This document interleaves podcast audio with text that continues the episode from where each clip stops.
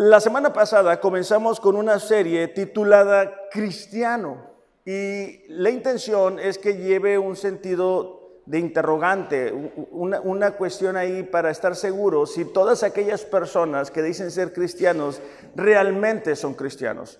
Estamos viviendo tiempos en los cuales con mucha frecuencia vemos que aún gente famosa dice ser cristiano. Y qué bueno por eso, o sea, es excelente que rindan su vida a Dios, pero nos vamos a dar cuenta mientras estudiamos esta serie que no todas las personas que dicen ser cristianas realmente lo son. Hay una evidencia que tiene que verse. La semana pasada comenzamos hablando de, un requisito para nacer de nuevo, de un requisito para ser cristiano. Y dijimos que era el arrepentimiento. Es una manera diferente de vivir. Es un, es un giro que nuestra vida da de 180 grados. Íbamos en cierta dirección. Dios toca nuestro corazón. Nos damos cuenta de la necesidad que tenemos de Él. Y comenzamos a vivir de una manera diferente. Tenemos como texto base lo que se encuentra en Segunda de Corintios capítulo 13, versículo 5. Me dicen ya cuando lo hayan encontrado. Todos por favor con sus Biblias. Se me ha olvidado decirles, también las personas que nos estén viendo por las redes, yo les invito, es muy bueno tener eh, celulares inteligentes, pero es mejor tener una Biblia bien marcada, subrayada, para que podamos encontrar respuestas en momentos complicados. Segunda de Corintios capítulo 13, versículo 5. Me gritan ya cuando la hayamos encontrado. Es la segunda carta de Pablo a los Corintios. ¿Ya? ¿No? ¿Ustedes pueden? ¿Ya? Ok. Dice así Pablo, examínense para ver si están, perdón, para ver si siguen teniendo fe en el Señor. Pónganse a prueba a ver si la pasan. Hay otra eh, eh, versión que dice, se echa de ver que Cristo está en ustedes. Pablo estaba diciendo a los corintios, tienen que ponerse a prueba, tienen que ver en su conducta que realmente ustedes son cristianos. Porque en aquellos tiempos, como en los tiempos de hoy, hay mucha gente que dice que cree en Dios. Pero no todo el que dice creer realmente le ha aceptado como Señor y Salvador. Hay una importante diferencia y lo miramos la semana pasada. Es el arrepentimiento lo que nos permite comenzar una relación con Dios. Es, el arrepentimiento lo que nos dice, ¿sabes qué? Estoy viviendo de una manera equivocada, ya no voy a vivir de la misma forma. Ese, ese, cambio de manera de pensar es lo que nos, deja, nos ayuda perdón, a dejar atrás hábitos, vicios, costumbres, maneras de hablar que antes teníamos, pero cuando nos acercamos a Dios nos cae el 20 y entendemos, ¿sabes qué? No es la manera correcta de vivir. Ahora, el arrepentimiento es el primer eslabón de la cadena. El, el eslabón que vamos a ver hoy es mi compromiso con Dios. Hay personas hay personas que son cristianos o que dicen ser cristianos hasta que no viene una prueba, hasta que no viene una adversidad, hasta que no viene una situación que les supera, hasta que no viene una tentación, hasta que no viene un problema familiar. La diferencia entre una persona que logra superar los obstáculos y aquella persona que constantemente está en derrota es el compromiso con Dios. Si nosotros estamos queriendo ver a Dios actuar en nuestras vidas, si nosotros queremos ver a Dios manifestarse de una manera poderosa, que, que, Dios responda a nuestras oraciones, que Dios nos respalde en el trabajo, que Dios nos respalde con la familia, que Dios nos respalde a donde quiera que vamos, en cualquier cosa que emprendamos, necesitamos tener un compromiso con Dios. Lo vemos en la historia de Elías, cuando él ora para que llueva, después ora para que no llueva. Lo vemos en la vida de Daniel, cuando Daniel es respaldado frente a los leones y Dios cierra la boca de los leones. Pero nos damos cuenta que esa clase de personas son personas con un compromiso con Dios. Son personas que estaban ahí en la brecha día y noche delante de Dios en oración.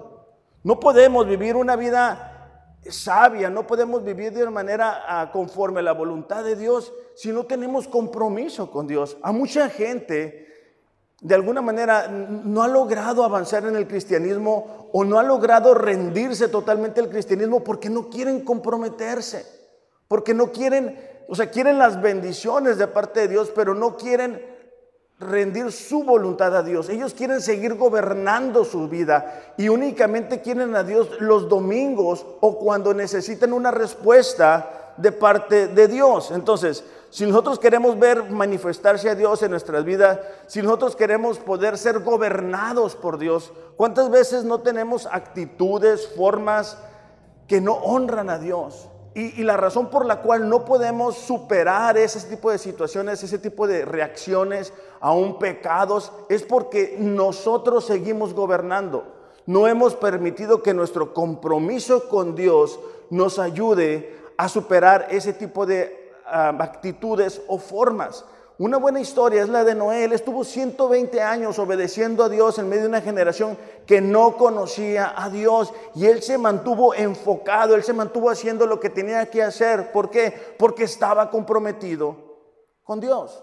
Si nosotros queremos también ser transformados cada día, necesitamos tener compromiso con Dios. Y por eso vuelvo a lo mismo, necesitamos leer la Biblia. La Biblia no es algo más, es lo más importante. No podemos, imagínate vivir un día sin respirar. Nos vamos a morir. Y hay mucho cristiano que espiritualmente se está muriendo porque no tiene tiempo para leer la palabra de Dios. Hay mucho cristiano que se está enfermando porque no tiene tiempo para orar y descansar y poner las cargas delante de Dios en oración. Entonces nos vamos a dar cuenta que este eslabón del compromiso con Dios es lo que le permitió, por ejemplo, a Moisés. Imagínate Moisés con todo el genteán.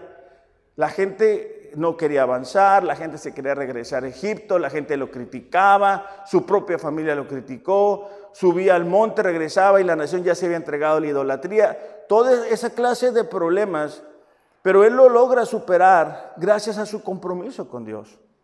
Muchas veces lo que sentimos hacia Dios es apatía, es desinterés, es cansancio, solamente estamos sobreviviendo, estamos conformados, ya, ¿verdad? Así va a ser la vida cristiana, siempre voy a batallar con lo mismo, siempre mi matrimonio va a estar así, nos vamos a estar llevando mal, así es la cosa, es por falta de compromiso. Cuando nosotros nos acercamos a Dios, tiene que haber un carácter cambiado en nosotros, comenzamos a ser transformados por el Espíritu Santo y eso influye de una manera positiva en mi familia, en la relación que yo tengo con mis hijos, con mis hermanos, con mi vecino, con el de la tienda, con todo mundo, tiene que verse impactado, pero si yo no tengo un compromiso con Dios, es decir, si yo únicamente vengo los domingos aquí, me siento, escucho y me voy, no ver una transformación, no haber un respaldo de Dios, no haber un cambio de actitudes en nosotros, no haber un cambio de prioridades. ¿Por qué? Porque no permitimos que Dios nos vaya cambiando.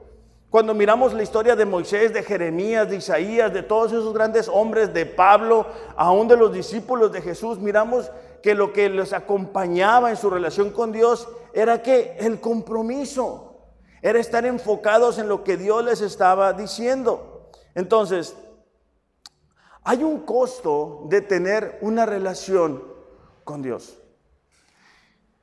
Y quiero tener cuidado con esto porque aunque la salvación es gratis, es decir, cuando nosotros creemos, hay un costo que tenemos que cubrir. Y lo vamos a leer juntos. Mateo capítulo 10, versículo 34 al 37. Mateo capítulo 10, versículos del 34 en adelante. En lo que ustedes lo encuentran, solamente quiero hacer una aclaración. La palabra cristiano, creyente, seguidor, discípulo de Jesús son palabras intercambiables o son sinónimos, ¿no? O sea, en nuestras versiones de la Biblia en español. Lo comento porque hay gente que dice, bueno, yo nada más soy un seguidor, ¿verdad? Yo no soy un discípulo. Nos vamos a dar cuenta que ese término bíblicamente no existe. Todos los creyentes son discípulos. Pero eso lo vamos a ir viendo ahorita. Ya, ya estamos ahí, Mateo 10, 34. Dice así, Jesús hablando. No piensen, dice, que vine a traer paz a la tierra. No vine a traer paz, sino espada. Porque vine a poner al hombre contra su padre y a la hija contra su madre y a la nuera contra su suegra. Qué mensaje, ¿no? Y los enemigos del hombre serán los de su misma casa. El que ama al padre o a la madre más que a mí, dice, no es digno de mí. El que ama al hijo o a la hija más que a mí, no es digno de mí. Parece que Jesús no está muy preocupado por traer un mensaje relevante, ¿verdad? Un mensaje que pueda persuadir o convencer a la gente de que le sigan. Jesús lo que está diciendo es, ¿sabes qué? Si tú quieres ser mi seguidor, si tú quieres tener una relación conmigo, tú tienes que pagar un precio. Y el precio es de que no hay nadie que pueda ocupar el lugar número uno en tu corazón. Jesús estaba diciendo, ¿sabes qué? Yo vine a traer espada. Hay diferencia. ¿Por qué? Porque en una casa, cuando uno de los miembros se acerca a Dios, los demás no se han acercado a Dios y comienzan a ver diferencias desde la perspectiva de la vida desde qué es lo más importante, a dónde vas el domingo, por qué tienes que ir en la semana, por qué tienes que dar el dinero, por qué tienes que ir así, por qué no puedes escuchar lo otro, por qué no puedes tomar, por qué no te dejan bailar, por qué no te dejan esto, por qué... O si nos llegamos a equivocar en algún momento, siempre surge el comentario, o no sé si a ustedes les ha pasado, ¿y eso que es cristiano? ¿Y eso que es cristiana? Entonces, ¿por qué? Porque ha habido, un cambio interno que se expresa exteriormente. Entonces, cuando eso se hace una realidad, nuestras prioridades cambian. Ya no queremos hacer lo mismo, ya no pensamos igual, ya no tenemos la misma perspectiva de la vida de aquellas personas que no se han acercado a Dios, que no conocen a Dios. Lo que antes era importante para nosotros ya no es importante para nosotros. No hablamos de la misma manera. Si ustedes eran como yo, yo hablaba, este, ¿cómo decía él este, el que iba a ser presidente o fue presidente? Con víboras y, y arañas y de todo, dice uno groserías, habla muy golpeado. Y bueno, cuando uno se acerca a Dios, eso también cambia. La música que antes escuchábamos comúnmente, comúnmente debe de cambiar, ¿no? Es decir, hay, un, hay, los gustos, Dios los va cambiando. ¿Por qué? Porque cuando nos acercamos a Dios y escuchamos de su santidad y escuchamos quién es Dios, y, y, por ejemplo, si hemos tenido problemas con el alcoholismo y nos acercamos a Dios y nos rendimos a Dios, lo menos que queremos escuchar es el arremanga, la reempújala. O sea, no hace sentido.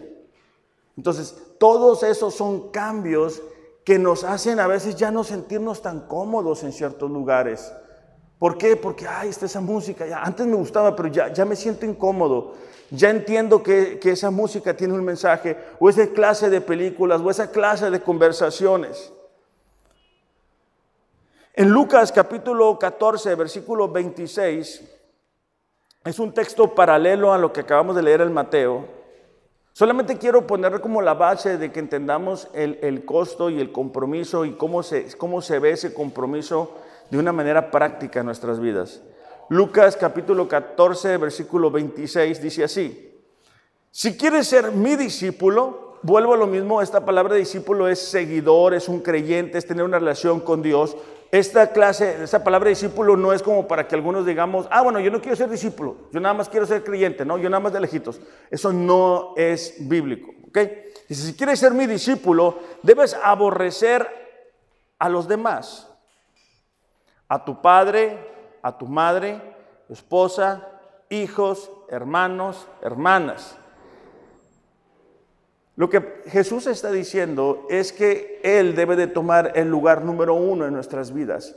Y el aprecio y el cariño que nosotros le tengamos a nuestros padres, a nuestros hijos, a nuestras hermanas, puede llegar a parecer eh, aborrecimiento. No es que los odiemos, es que en comparación nuestro amor por Dios es tan superior que pareciera que no les queremos.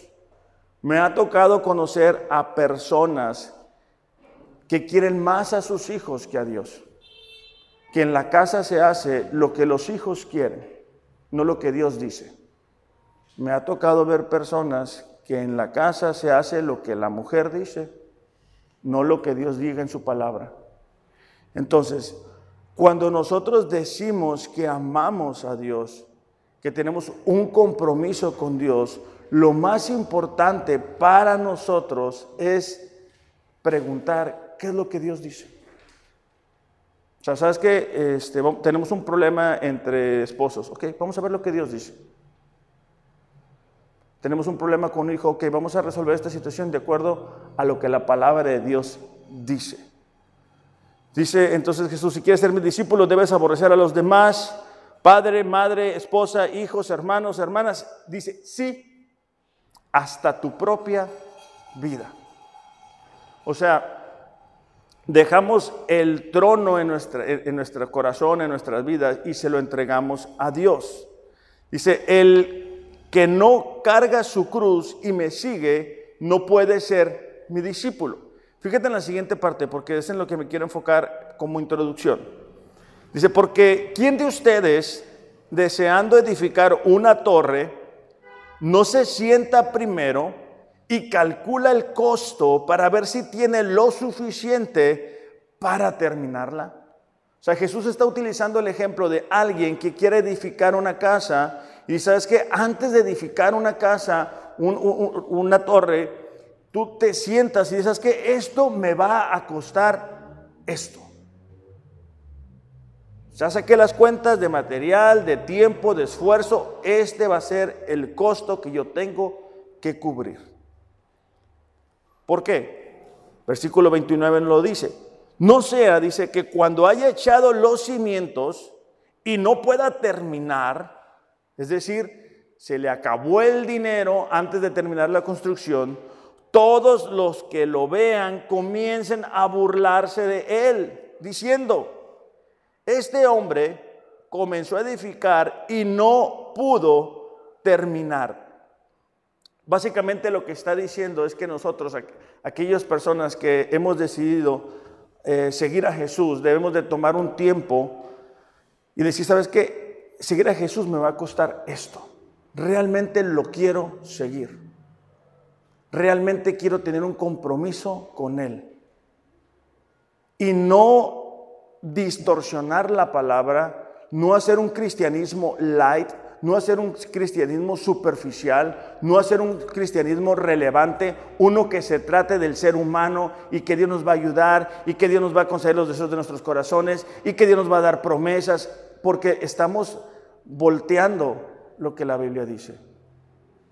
Lo que la Biblia está diciendo es de que en nuestro compromiso con Dios es lo que da continuidad al eslabón después de habernos arrepentido.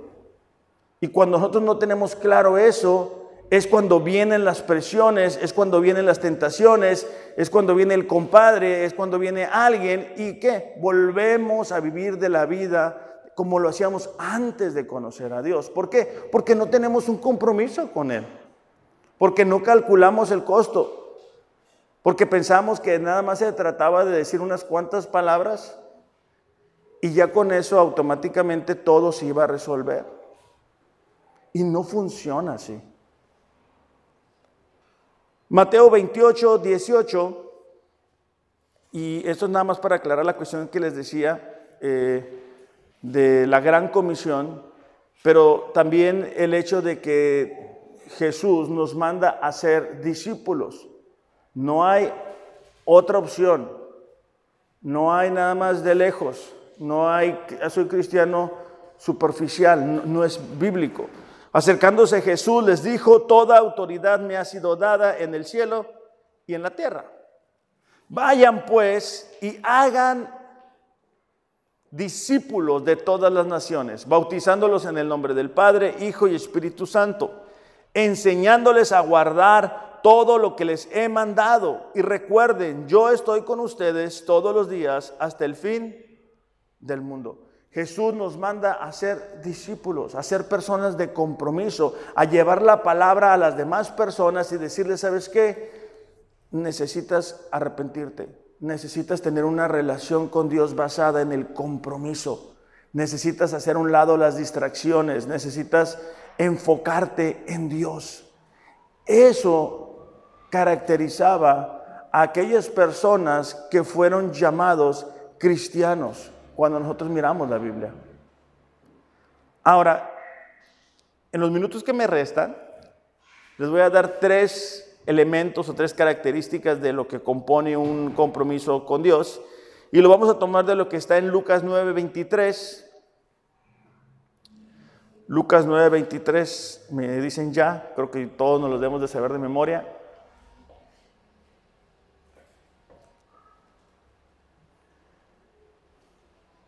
Lucas 9:23 dice así, Dirigiéndose a todos, declaró, si alguien quiere ser mi discípulo, que se niegue a sí mismo, lleve su cruz cada día y me siga. Importante porque dice que les dijo a todos, a todas las personas que estaban ahí reunidas, el poder tener un compromiso con Dios es una invitación a todas las personas. La primera característica de un compromiso con Dios es negación. Dice, si alguien quiere ser mi discípulo, que se niegue a sí mismo. Esta palabra o esta frase, negarse a sí mismo, en el idioma original, en el griego, es la palabra aparneomai, que significa negar completamente que se conoce a una persona.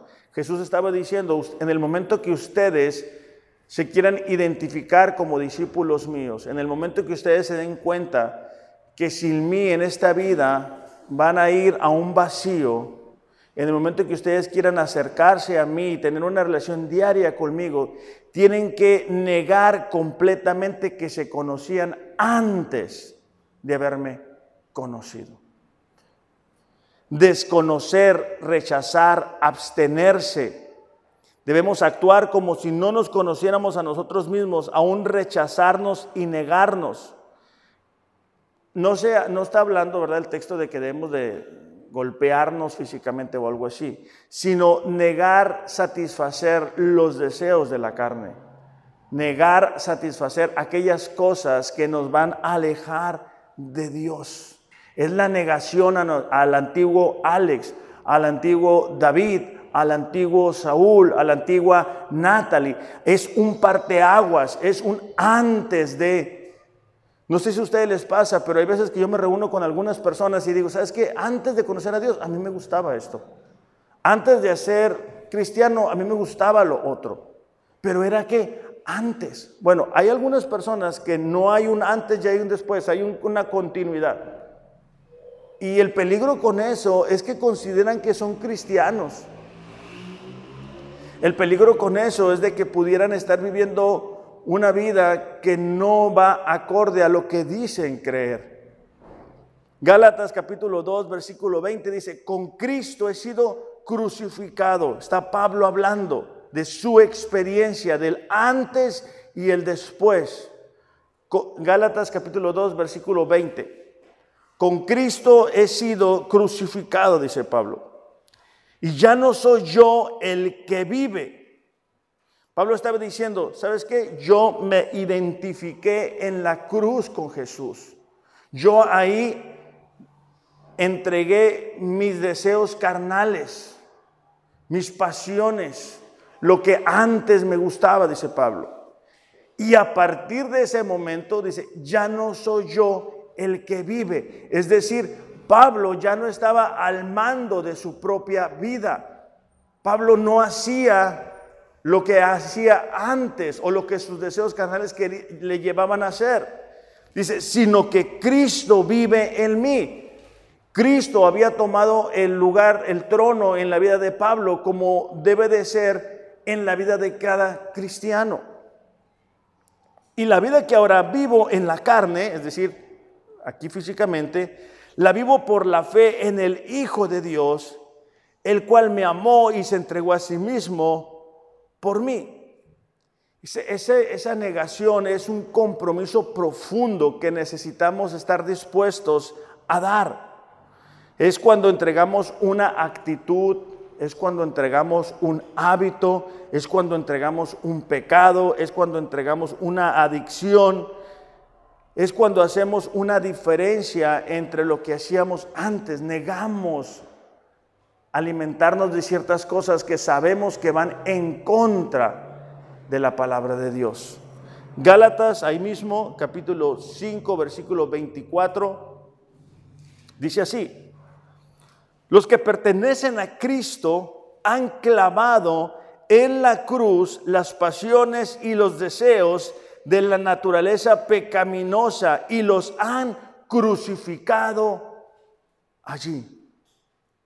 El poder del pecado en la vida de una persona que se ha identificado con Jesús, que se ha arrepentido, ese pecado ya no tiene poder en la vida de esta persona pero es algo que se respalda con el compromiso, que se identifica con Jesús. Es algo que hacemos todos los días, negarnos a nosotros mismos. Sabemos que hay cosas eh, que nos gusta ver en la carne, pero sabemos que esas cosas van a afectar nuestra relación con Dios. Entonces yo tengo que refrendar mi compromiso hay cosas que a veces nos gusta platicar, los chismes, las murmuraciones, pero son, son cosas que no agradan a Dios. Y por eso yo debo de qué? Negarme a mí mismo. A lo mejor algunos de nosotros seguimos batallando en, en ir a ciertos lugares. Entonces lo que yo tengo que hacer es negarme, ir a ese lugar, ejercer el dominio propio. Pero si no hago eso, estoy viviendo como si no fuera cristiano. Me ha tocado estar en, lugares, en fiestas, en reuniones de personas que dicen ser cristianos, pero eh, está la reunión, ¿verdad? Bien, bien, bien suave, bien familiar, bien bonita. Y como que dicen, ah, ya es hora, ya cumplimos con Dios. Sacan la cerveza, sacan la música secular y empieza la remanga, la reempújala. Y empieza la tumbadera y ahora sí, ¿verdad? Hasta les cambian los rostros, cambia de, de un rostro de abnegación a un rostro de felicidad total. Pero nos vamos a dar cuenta que la vida de compromiso es una vida de integridad delante de Dios, donde hay una sola cara, donde lo que hacemos aquí lo hacemos fuera de aquí, donde no hay diferencia en donde estemos, no importa si estoy yo o no estoy yo. Lo importante es que Dios está con nosotros. Pablo dijo, ¿sabes qué? Con Cristo yo he sido crucificado. Ya no vivo como vivía antes. Hay una diferencia. Hay una libertad que uno experimenta de, de, tener que tomar ciertas bebidas, de tener que ir a ciertos lugares, de escuchar ciertas cosas, de hacer ciertos pecados. Hay una libertad en Cristo que podemos disfrutar cuando ¿qué? nos negamos. Me ha tocado ver que hay personas que se dedican a, no sé si dice encantar, pero como que domesticar animales grandes, así como leones y tigres y cosas así por el estilo.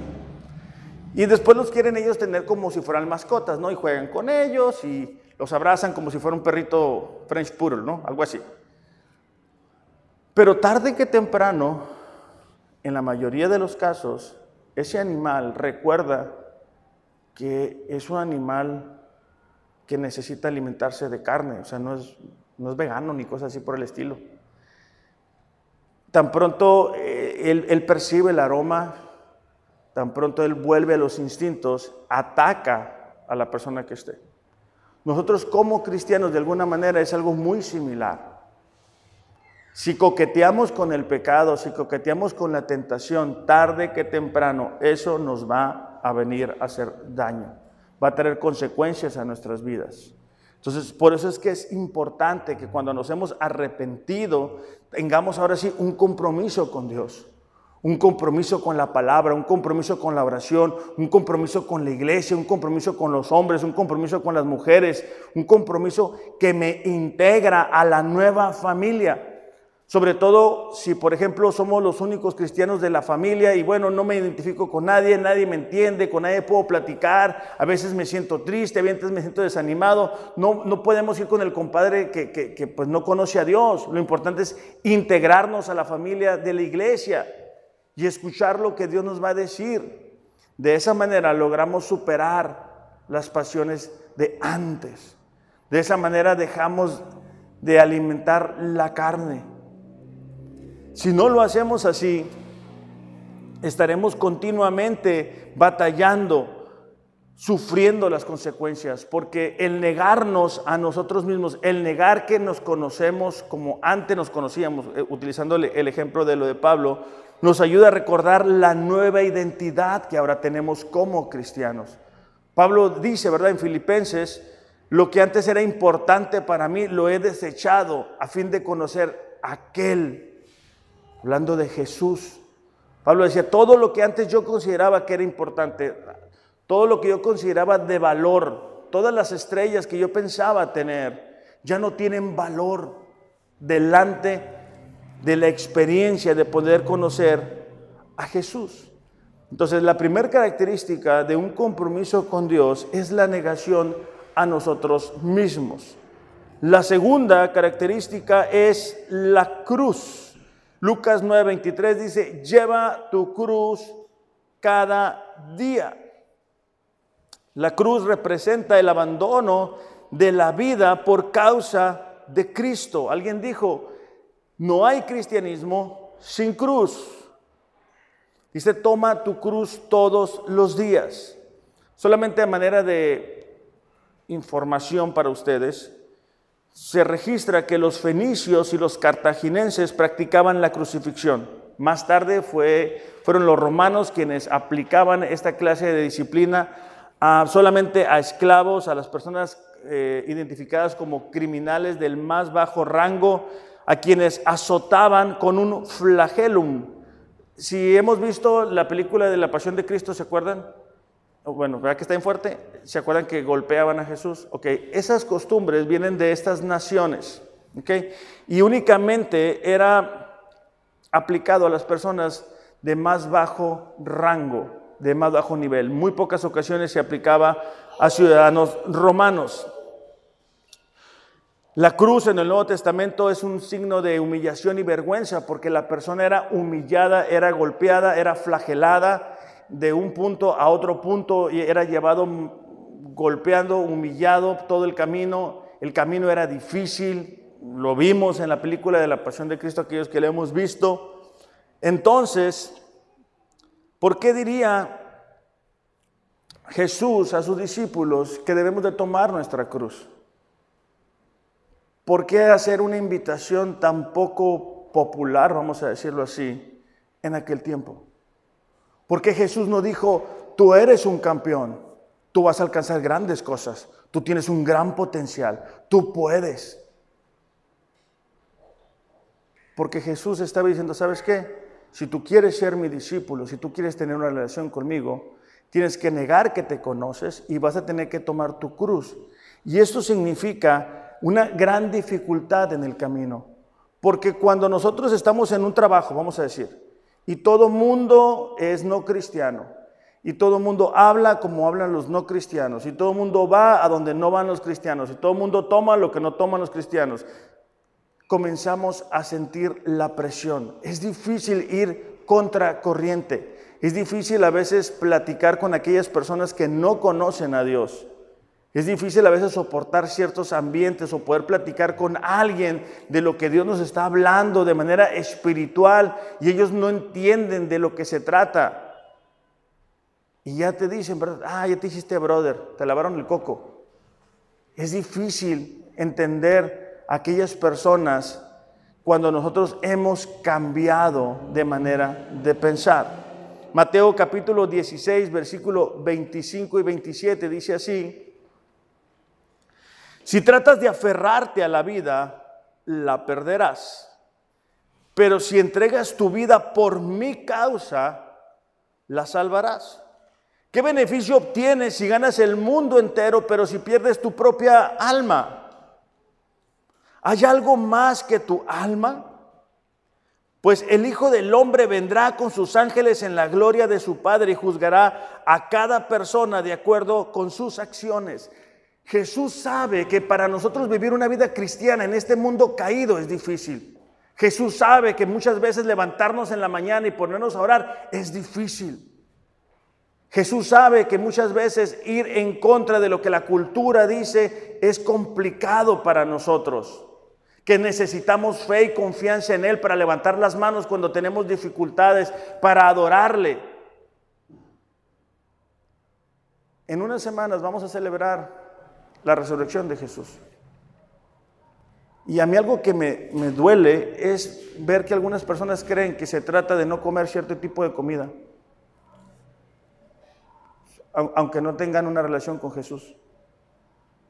O sea, no se dan cuenta que realmente el vivir un cristianismo implica un compromiso, que realmente implica que el camino va a ser difícil, que realmente implica que aquí en la tierra las cosas no son como van a ser allá en el cielo que la vida cristiana no se trata de que Jesús nos concede los deseos de nuestros corazones y todo está bien.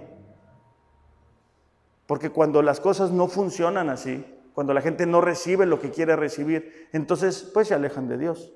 Porque es una relación de conveniencia. Es una relación que se comienza, ah, bueno, yo tengo esta bronca, Dios ayúdame y entonces estamos bien. Pero no funciona así. Es una relación de compromiso. Por utilizar un ejemplo, si nosotros estamos felizmente casados este, y queremos compartir tiempo con ese ser amado, ¿verdad? Por ahí vimos que algunos se fueron de vacaciones a disfrutar y nos presumieron sus fotos y toda la onda bien suave, bien enamorados.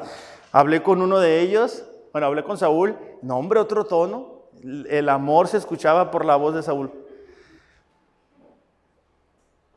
Eso mismo debería de surgir en el corazón de cada uno de nosotros hacia Dios.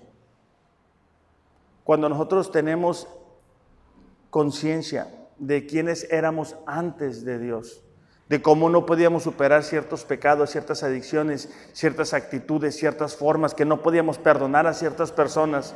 Y es en la cruz que eso termina. Es en la cruz que tenemos la posibilidad de nacer de nuevo. Es gracias a que Jesús pagó en esa cruz por tus pecados y mis pecados que podemos tener una manera diferente de ver la vida, que entendemos qué importante es el compromiso. Con frecuencia, con frecuencia, nos preguntamos por qué tenemos que pasar dificultades, por qué las cosas tienen que ser difíciles. O sea, ¿por qué Jesús iba a decir, sabes qué? tu, camino aquí va a estar lleno de pruebas y momentos difíciles y momentos complicados. Santiago 1, 2 al 4 es un texto que hemos revisado en varias ocasiones.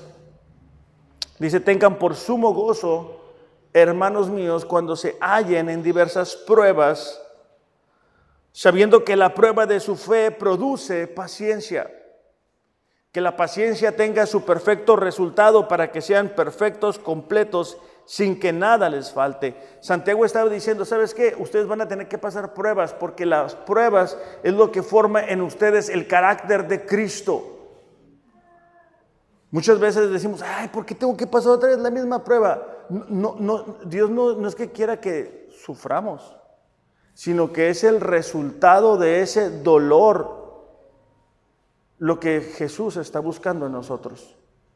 Es que el carácter de, Cristo se pueda establecer en las áreas débiles, que aprendamos a confiar realmente en quién es Dios, que podamos confiar en las promesas de Dios, que ciertas actitudes, que ciertos hábitos, que ciertas costumbres, que ciertas formas se puedan ir cambiando en nosotros. Pero muchas veces Dios a veces permite pruebas a nuestras vidas y nosotros no, no aprendemos de ellas. Y volvemos a lo mismo. Y vuelven otra vez las pruebas y es como si estuviéramos otra vez multiplicando la tabla del 1, cuando a estas alturas ya estuviéramos haciendo o estuviéramos en otro nivel espiritualmente. Entonces, las pruebas producen en nosotros cambios importantes, transformaciones. Por eso es que el camino para nosotros es difícil, porque nosotros como cristianos estamos viviendo aquí en la tierra, pero como si fuéramos extranjeros. La manera de nosotros de vivir, la manera de hablar, la manera de pensar no es compatible con la que el mundo tiene. Y por eso a veces es difícil y por eso no podemos hacer tranzas como hacen la mucha gente. Por eso no podemos decir mentiras para conseguir un trabajo. Por eso no deberíamos de dar mordidas en ciertos momentos. Y cuando enfrentamos pruebas, cuando enfrentamos que una puerta se cierre, una puerta se cierra, perdón, lo que debemos de hacer es doblar nuestras rodillas. Por eso es que Santiago dice, ¿sabes Tengan por sumo gozo. Es un gozo que no hay más alto nivel de felicidad. Cuando se hallen en diversas pruebas, las pruebas van a venir de diferentes tamaños, de diferentes lugares, de diferentes formas. ¿Por qué? Porque eso permite que su perseverancia, su paciencia se fortalezca. Otras versiones dicen su constancia. Cuando enfrentamos pruebas y no podemos, voy a orar, voy a, voy, a, voy a leer más la palabra, voy a pedir apoyo a la iglesia en oración, me voy haciendo fuerte de tal manera que llego a superar esa situación. En la semana fui a, a orar con Cecia, les manda saludos, y pues Cecia, eh, bueno, me hizo una bendición, ¿no? Y bueno, eh, llegué con ella y yo no quería incomodarla porque pues por, su enfermedad y todo lo demás. Ya estuvimos platicando un rato, oré por ella. Le digo, y Cecia, le digo, pues nos hubiéramos tomado un café, le digo, para la otra me voy a traer un café, le digo, no sé si le incomoda porque yo no quiero que usted esté fuera de su casa y pues se vaya a incomodar o algo así. No, no, está bien, me dice, tráigase un café, pero también tráigase pan. Porque a mí lo que me gusta es el café, pero con pan. dije, ah, no, pues está bien. Pero lo, uso de ejemplo porque en medio de las pruebas que ella está enfrentando, está superándolo poco a poco. No todo el tiempo va a ser uno, ah, qué buena onda, gloria a Dios que me llegó otra prueba, gloria a Dios que esta situación no se resuelve, qué bien me siento. No, no, no, no, no. Pero cada vez nos vamos haciendo más fuertes. Cada vez vamos aprendiendo a depender más en Dios. Cada vez puedo llevarme mejor con mi esposa. Cada vez soy más tolerante con ella. Cada vez soy un padre más presente y menos ausente. Cada vez permito que Cristo forme su carácter en mí. Cada vez mi esposa puede ver a Cristo más en su casa cuando yo llego. No debería de ser diferente. No deberíamos de vivir como si no conociéramos a Dios. Entonces, eso es parte de tomar la cruz todos los días, todos los días ser intencionales, todos los días buscar, preguntarle a Dios, Señor, ¿qué es lo que tengo que hacer en medio de esta situación? No, no quiero hacer lo que yo quiero hacer, quiero hacer lo que tú quieres que yo haga. ¿Cómo le hago con mi hijo? ¿Cómo le hago con mi hija? ¿Cómo le hago con mi papá? ¿Cómo le hago con mis hermanos? La tercera característica y última de un compromiso con Dios es seguir. Lucas 9:23 dice, y me siga. El seguir es básicamente poner en práctica las decisiones ya tomadas. Un ejemplo, el día de hoy estamos estudiando de lo importante que es tener un compromiso con Dios en el eslabón del cristianismo. El seguir es ponerlo en práctica. Es identificar cuáles son esas áreas en las cuales yo no estoy comprometido con Dios. ¿Cuáles son esas áreas en las cuales yo le digo a Dios, ah, a mí no me pidas que lea la Biblia porque tú sabes, yo soy muy malo para leer? ¿Cuáles son esas áreas cuando a lo mejor nosotros decimos, no, a mí no me gusta orar, no sé orar, no sé cómo hacerle y tampoco me interesa investigar? Eso no debería de suceder así. El seguir es poner en práctica lo que Dios nos está hablando, no únicamente los domingos, sino todos los días. Todos los días, Señor, ¿qué es lo que, me estás hablando a mí? ¿Qué es lo que yo tengo que cambiar como cristiano? ¿Qué área es la que tú quieres formar en mí? ¿Qué aspecto todavía sigo batallando, sigo dudando? Me sigo preocupando, me sigo angustiando. ¿Por qué no logro entregarte a esta situación, Señor? Y eso es el resultado de tener un compromiso con Dios. Eso es el resultado de abrir todos los días la Biblia y decir, Señor, ¿qué es lo que me estás queriendo mostrar a mí? Eso es resultado de cuando nosotros doblamos nuestras rodillas y le decimos, Señor, ah, bueno, aquí estoy delante de ti. Aquí estoy sin careta, me duele esto, no entiendo por qué está pasando lo otro. Pero aún así, Señor, yo te voy a seguir. Yo voy a continuar dando pasos de obediencia. Voy a seguir haciendo lo que tú me has dicho que debo de hacer. A mí me tocó hacer una oración rara y que la sigo haciendo de cuando en cuando. Y es que cuando yo conocí a Dios, ustedes saben, yo estaba en prisión. Y era muy interesante porque eh, teníamos un estudio bíblico y toda la cosa. Entonces eh, llegaba la gente y, bueno, la mayoría de personas cuando tienen una dificultad se acuerdan de Dios. Y pues el grupo se nos llenaba y toda la cosa y a veces, no, pues mañana tengo corte, pues para ir con el juez, a ver cuánto tiempo me van a dar de sentencia, pero no fui yo, o, no, no, me acuerdo si fui yo, fue un error, todo el mundo es inocente, ¿no? Pero bueno, el punto es de que orábamos, o en este caso oraba yo, y se le resolvía la vida.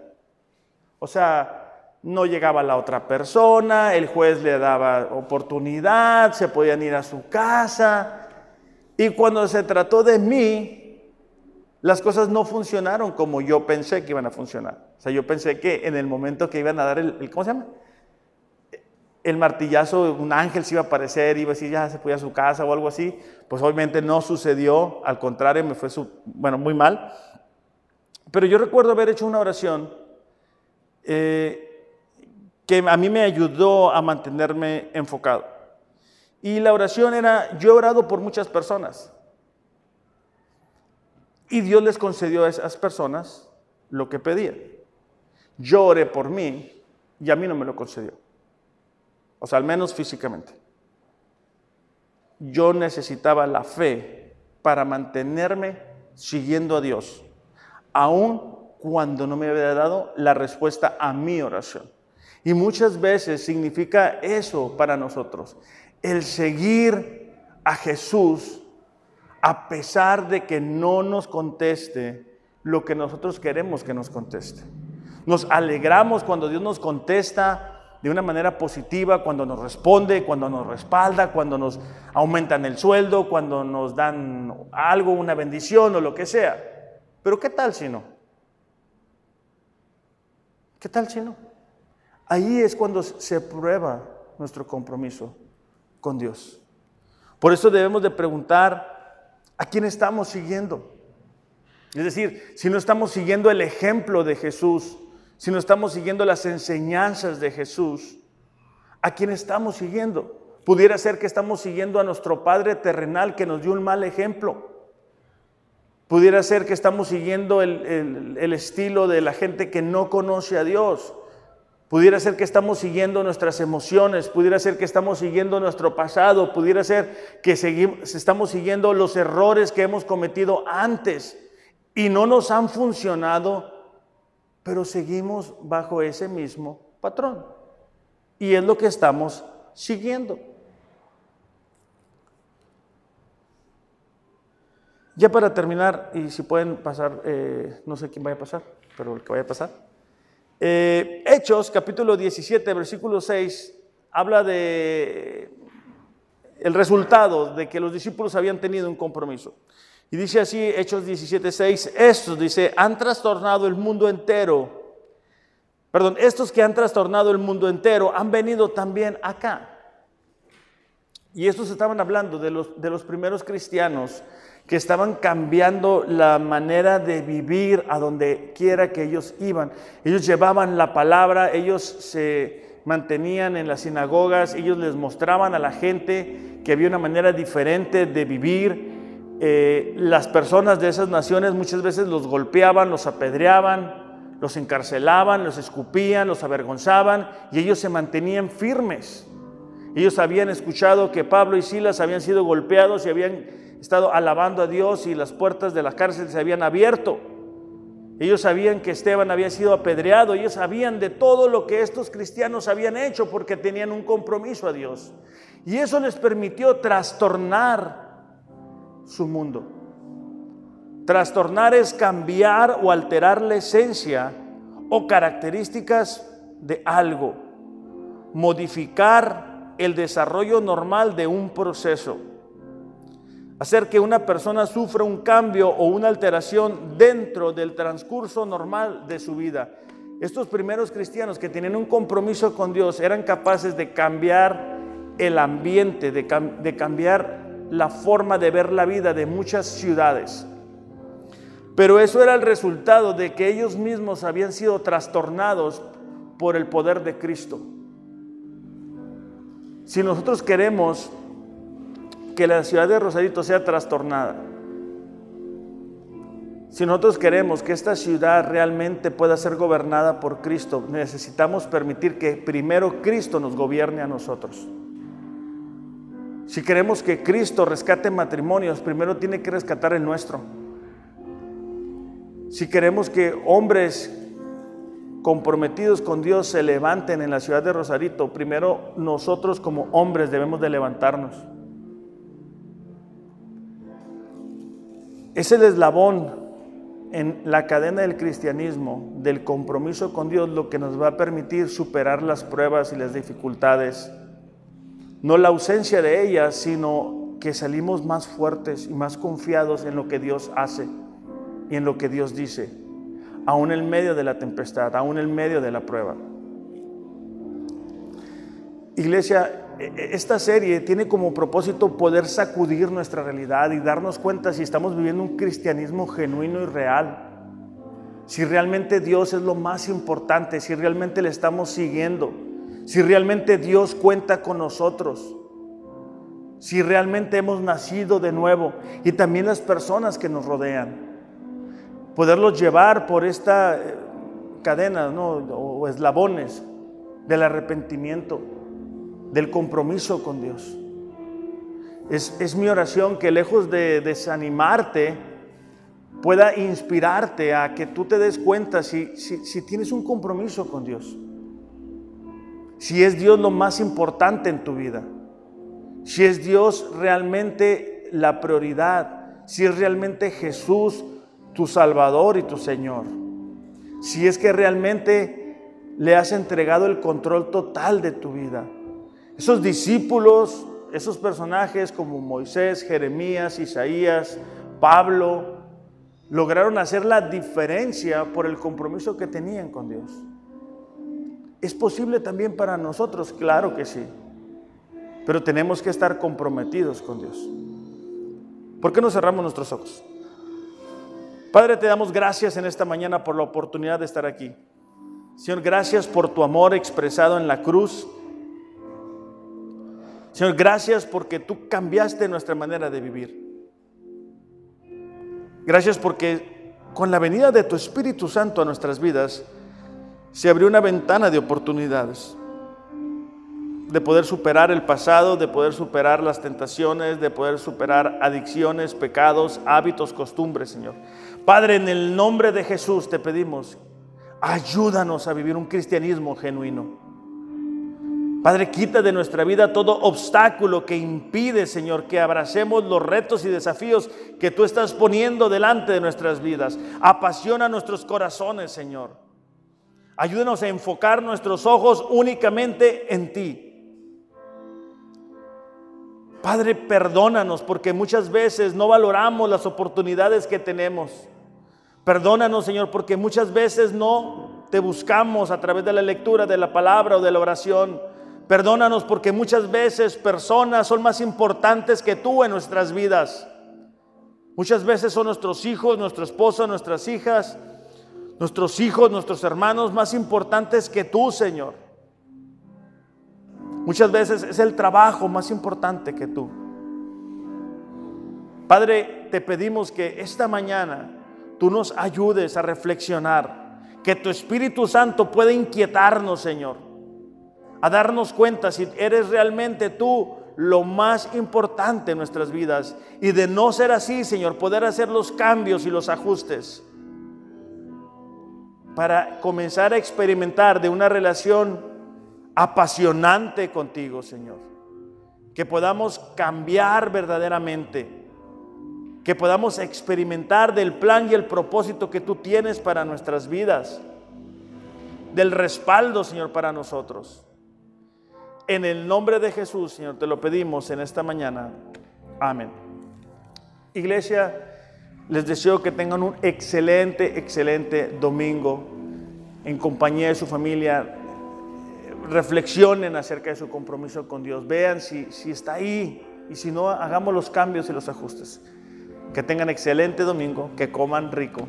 Los amo, pero Dios les ama más. Gracias.